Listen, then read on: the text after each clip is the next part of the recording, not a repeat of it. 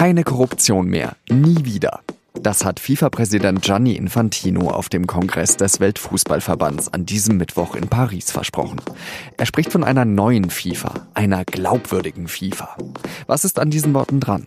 Das sagt uns gleich Sportredakteur Claudio Cartunio. Ich bin Jean-Marie Magro, das ist auf den Punkt. Schön, dass Sie zuhören. Gianni Infantino ist zum FIFA-Präsidenten wiedergewählt worden, bei nur drei Gegenstimmen. Es hat aber auch keinen Gegenkandidaten gegeben. Als seine Wahl feststeht, tritt er zum Rednerpult, begleitet von pumpenden Bässen des Songs Seven Nation Army und möchte sich bedanken. Dann muss er aber schlucken. Dear delegates,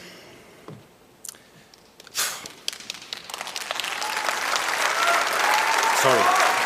Davor hat Infantino in seinem Bericht als Präsident über die Situation der FIFA gesprochen. Die sei herausragend, nicht mehr zu vergleichen mit dem Zustand, bevor er vor etwas mehr als drei Jahren ins Amt kam.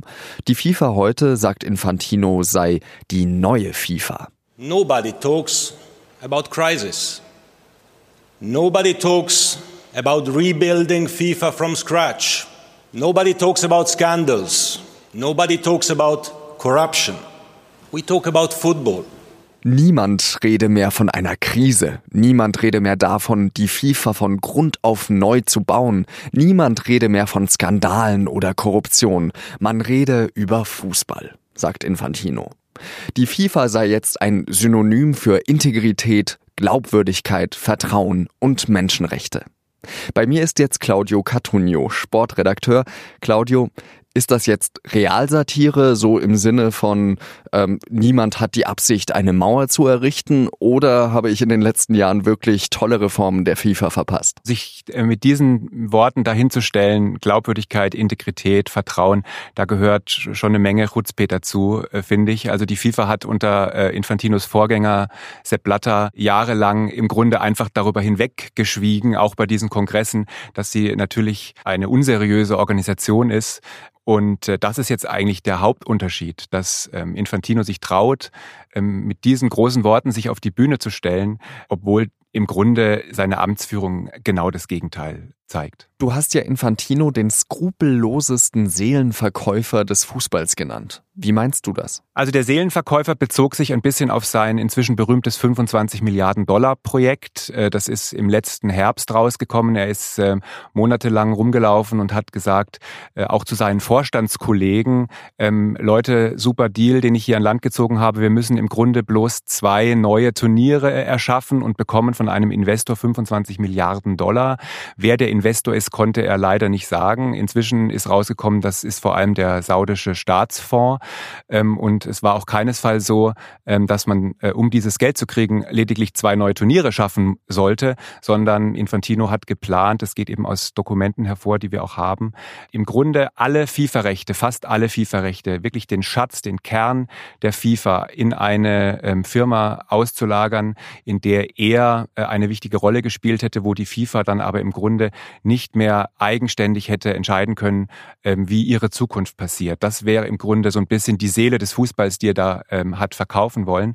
Das hat aber natürlich auch noch eine übergeordnete Ebene. Ja. Wenn man sich anschaut, vor drei Jahren, das Erste, was er getan hat, ist, dass er die Ethikgremien entmachtet hat. Das heißt, er hat sich im Grunde ein Reich geschaffen, in dem er völlig autark regieren kann.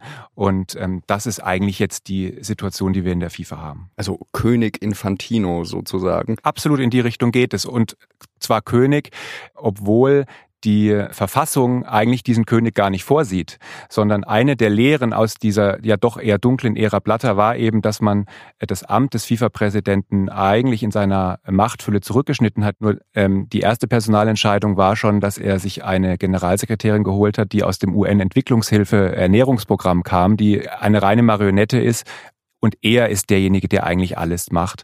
Und damit geht es schon los. Jetzt gibt es aber auch andere Dinge, die ihm vorgeworfen werden, also Stichwort Schweiz und Bundesanwaltschaft. Im Kern geht es darum, dass ähm, die Schweizer Bundesanwaltschaft, also die oberste Ermittlerbehörde, ja diverse Verfahren rund um die FIFA führt. Und obwohl das der Fall ist, haben sich Infantino und der Schweizer Bundesanwalt, also der oberste Ermittler der Schweiz, dreimal diskret, heimlich äh, zu treffen äh, verabredet, haben sich getroffen in Luxushotels ähm, und äh, entgegen äh, jeder Vorschrift wurde, wurden diese äh, Treffen nicht protokolliert. An das dritte kann sich sogar überhaupt niemand mehr erinnern. Also der Schweizer Bundesanwalt hat sich wirklich vor die Presse gestellt und hat gesagt, in den Terminkalendern steht, dass es das gab. Ich erinnere mich daran nicht. Also es ist natürlich grotesk. Das Interessante dabei ist ja, wie Infantino so über den Dingen äh, oder sogar über der der Justiz zu stehen scheint äh, und auch immer in den richtigen Momenten Widersacher verschwinden. Also Blatter, Platini äh, und andere sind ja alle weg und er ist eben noch da. Das war so. Ähm Blatter, Platini wurden 2015 gesperrt, nachdem sie über ihre Affären gestolpert waren. Ähm, lustigerweise war das die Schweizer Bundesanwaltschaft, die diese Dokumente, die am Ende zu dem Sturz geführt haben, zutage gefördert hat. Und in dem Kontext ist es zumindest interessant, dass genau die gleiche Schweizer Bundesanwaltschaft ähm, es jetzt für angemessen hält, dass ihr oberster Behördenleiter sich dreimal mit Herrn Infantino trifft, wo unabhängige Menschen in der Schweiz schon sagen, da wären eigentlich Ermittlungen angemessener als äh, lockere Runden.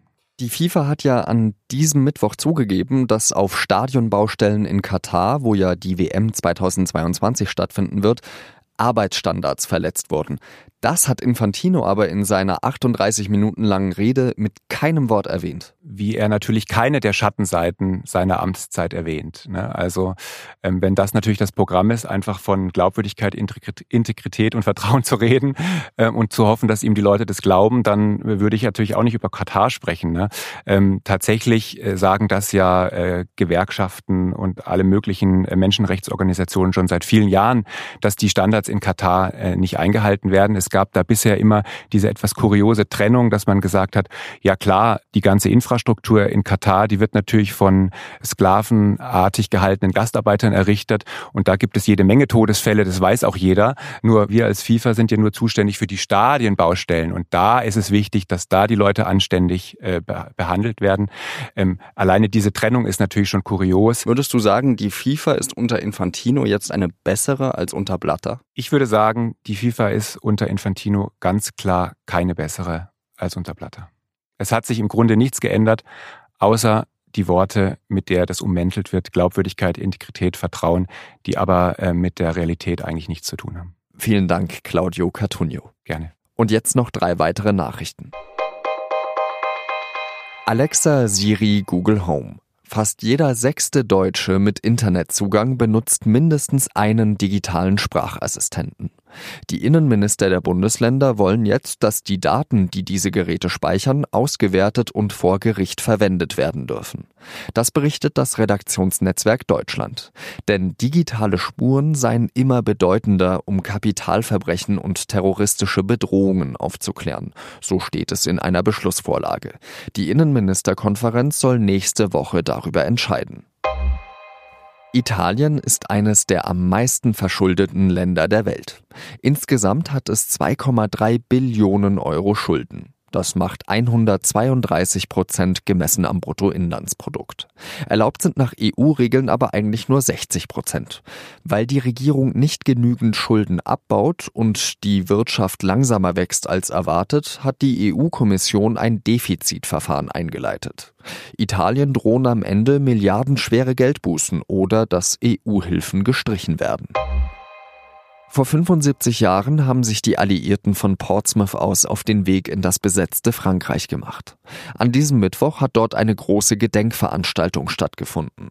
US-Präsident Donald Trump, die britische Premierministerin Theresa May und Bundeskanzlerin Angela Merkel waren unter anderem dabei. Die britische Königin hat die 300 geladenen Veteranen gewürdigt und sich für ihren Geist und ihre Entschlossenheit bedankt. Die Landung der Alliierten in der Normandie am sogenannten D-Day war entscheidend für den Sieg über die Nazis.